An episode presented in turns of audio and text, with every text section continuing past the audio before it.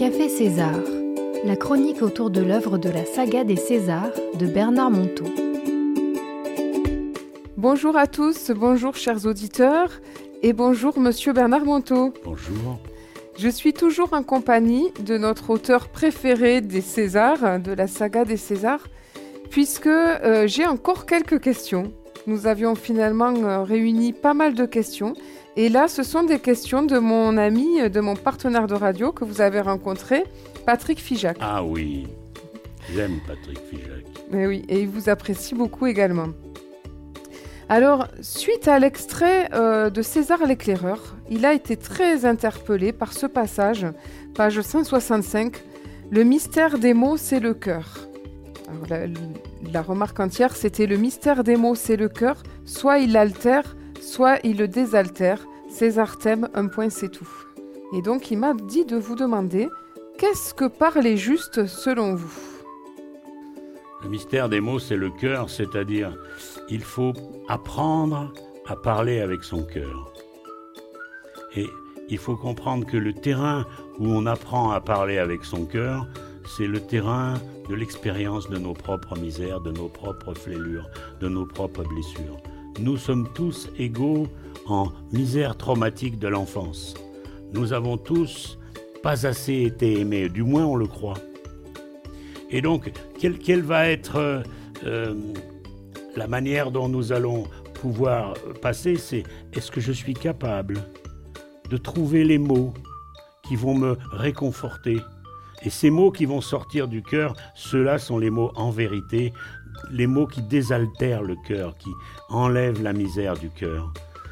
L'apprentissage de la vérité se fait au fond de nos cœurs à tous. Si on veut un jour pouvoir dire la vérité aux autres, ou pouvoir dire la vérité au monde, il faut d'abord s'être entraîné à dire la vérité à soi-même.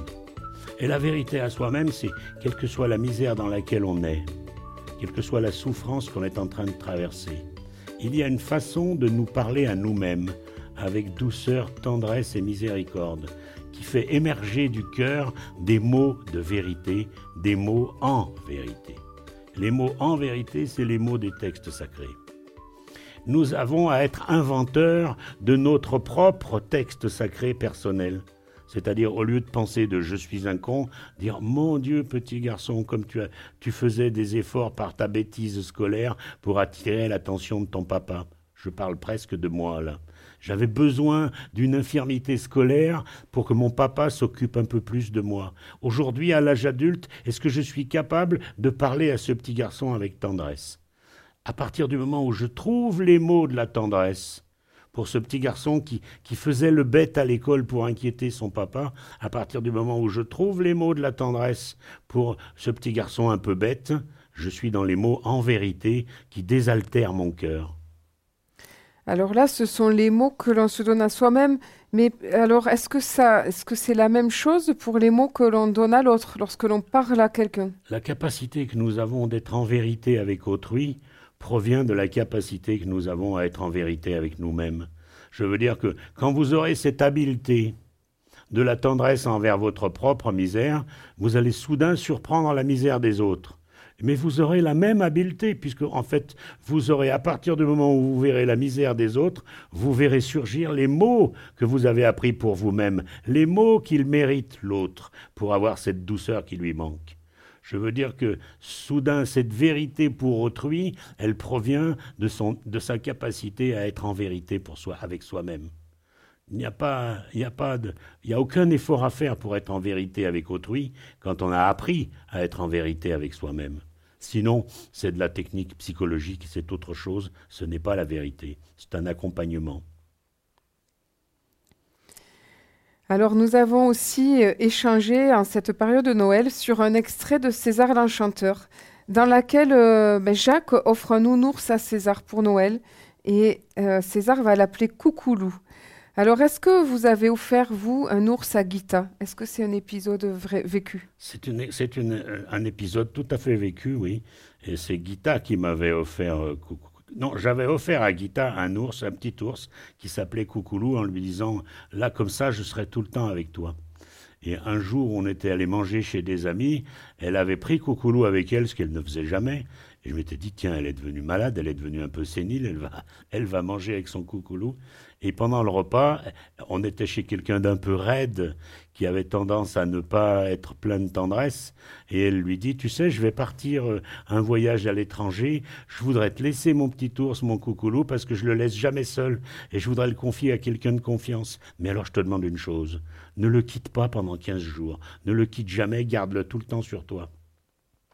Et cette personne a dû donc vivre avec ce coucoulou de Gita Malas pendant 15 jours. elle a eu peur, elle, était prof d'anglais, elle a eu peur quand elle traversait la cour du lycée d'être la risée de tous les élèves, et elle a eu peur dans le repas avec les profs à midi d'être la risée de tout le monde. Et en fait, pendant 15 jours, les gens sont tous venus la voir en lui disant « Oh, c'est bien, quelle bonne idée d'avoir une petite peluche sur les bras, ça nous attendrit avec vous, ça nous donne l'envie de vous approcher, etc. » Elle n'a pas cessé pendant 15 jours de, rencontrer toute la tendresse qu'elle n'obtenait jamais. Quoi. Cet ours lui donnait ce qu'elle avait toujours rêvé. Et donc, quand elle est rentrée, Gita, Gita, a repris son coucoulou et lui a dit Ce qui compte, c'est que tu conserves la tendresse qu'il t'avait donnée. Donc, l'histoire est totalement vraie et bien plus forte encore parce que euh, Gita a beaucoup aimé Coucoulou. C'était un professeur de tendresse. Oui, c'est ça, professeur de tendresse. C'est ce que vous avez écrit. Alors Patrick sera content parce qu'effectivement, on a abordé cette peur du ridicule et euh, voilà. Donc. Euh, mais c'est parce que je crois là où Patrick a raison, c'est que nous sommes dans un monde très bizarre. Nous nous imaginons que la tendresse est une faiblesse. Alors que pour ma part, et César disait la même chose, Gita disait la même chose, la tendresse, c'est le dernier courage de la modernité. C'est une forme de courage que seule la modernité peut nous proposer. Aujourd'hui, être tendre, c'est un courage, pas une mollesse. C'est bien dit. Alors, il y a des petites questions un peu plus personnelles sur votre parcours d'écrivain. Patrick, vous voulez savoir comment vous venez toutes les scènes que vous présentez, que vous développez dans les chapitres de vos livres et dans ces chroniques? Comment est-ce que vous trouvez votre inspiration? Oh, ça c'est très facile. Je pense qu'on ne retransmet que ce qui nous est arrivé. Et donc, en fait, euh, j'ai eu le privilège de vivre sept ans auprès de Gita Malas. J'ai des quantités inimaginables de moments particuliers où soudain euh, me faisait passer d'un monde très terne, qui est le monde de, notre vie courante, à un monde enchanteur, qui est le monde des gens qui acceptent la miséricorde dans leur poitrine et la tendresse dans leur poitrine. Et, il, est arrivé que Gita transforme la sécurité sociale. Il est arrivé que Gita transforme soudain un acte notarié qui n'en finissait plus. Il est arrivé parce que soudain elle se mettait à donner de la tendresse au notaire que le notaire n'avait jamais eu de sa vie et elle transformait l'instant. Et donc je dirais toutes mes chroniques sont issues d'instants que j'ai vécu avec Gita, que je transforme un peu pour les mettre à l'heure actuelle, mais euh, toutes mes chroniques sont sont généralement des instants vécus auprès de Gita. Et est-ce qu'il y a aussi des chroniques où c'est vous qui êtes César et euh, puisqu'après vous ah, avez une très bonne question, grandi C'est sûr, au fil du temps, comme vous le dites tout doucement, j'ai un petit peu grandi et il m'est arrivé d'être parfois un peu César pour les autres. Et donc il arrive que certaines chroniques, ce soit moi en tant que César qui les ai vécues et quelqu'un d'autre qui les recevait. C'est vrai, c'est arrivé. Surtout dans, dans le prochain livre qui va paraître, dans le cinquième César, où là, effectivement, on est devant Bernard Monteau, devenu à son tour César, avec quelqu'un qui le questionne comme moi je questionnais Guita, et, les rôles continuent eh d'avancer. Dans les deux derniers aussi, mais on va, on va en parler tout à l'heure. Et il vous demande aussi, Patrick, quels sont les ressorts qui vous poussent à écrire et vos motivations? Parce qu'il euh, se demande comment vous trouvez l'inspiration pour écrire tant et tant de livres. Mais je crois que Gita m'a mis sur une orbite, Gita César m'a mis sur une orbite de l'existence extrêmement créative. C'est-à-dire, j'ai dû inventer, grâce à Gita, la psychanalyse corporelle, et j'ai donc à écrire plein de livres pour expliquer cet incroyable voyage de la mémoire du corps qui se souvient de notre histoire, qui se souvient de nos blessures, pour essayer de commencer à les, à les appréhender et à pouvoir les regarder avec tendresse. Donc, j'ai beaucoup de livres à écrire sur la psychanalyse parce que j'ai dû fonder cette méthode de recherche en vérité de ce qui nous est arrivé. Et puis j'ai beaucoup de livres à écrire sur la vie spirituelle parce qu'aujourd'hui c'est une vie qui n'est pas très bien mesurée, très bien appréciée. Plus personne n'en parle beaucoup dans les médias et qu'il faut témoigner de cette existence spirituelle et de, cet enchantement possible du quotidien ordinaire. Euh, donc je n'ai pas beaucoup d'efforts à faire. Je sais que régulièrement il faut que que, je, serve l'enseignement que m'a offert Gita. Mon principal problème, c'est comme je le disais tout à l'heure, je suis un estropié de l'orthographe, un estropié du français, et qu'il me faut décider, quand je veux écrire un livre, de dépasser mon histoire et de parler avec beaucoup de tendresse à ce petit bonhomme qui s'appelle Bernard Monteau et qui n'est pas fait pour être écrivain. Si j'obtiens cette tendresse, je peux écrire le livre. Si je n'obtiens pas cette tendresse, je n'arrive pas à écrire le livre. Vous, parliez de service, ça fait partie de votre tâche, selon ce qu'enseigne Gita. Écrire votre place d'écrivain, écrire des livres fait partie intégrante de votre tâche. Tout à fait. C'est une de mes blessures. Donc, pour pouvoir servir, il faut que je sois capable de donner une de mes blessures. Je ne suis pas fait pour être un écrivain. Pour servir, je peux devenir écrivain. Mais je n'ai aucun plaisir à écrire puisque je me retrouve dans une situation de mon enfance où j'écris des grandes dictées de 180 pages, mais moi dans mon enfance, les dictées, la maîtresse les faisait lire, les faisait voir en classe pour faire rire la classe. Je suis un estropié. Et donc pour servir, je peux avoir, je peux réussir à écrire. Mais sinon, je n'ai pas, je n'ai jamais envie d'écrire.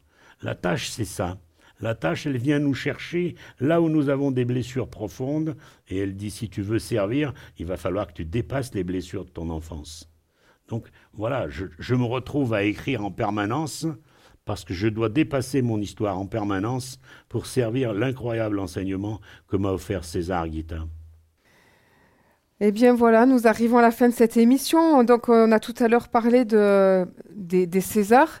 Il y a quatre Césars. Nous, nous parlons surtout dans l'émission de César l'éclaireur, de César l'enchanteur et euh, de certaines chroniques. Il y a aussi César et le maître des hirondelles et César et le magicien d'homme. Ce sont les quatre premiers. Va sortir le 27 janvier César l'imparfait heureux.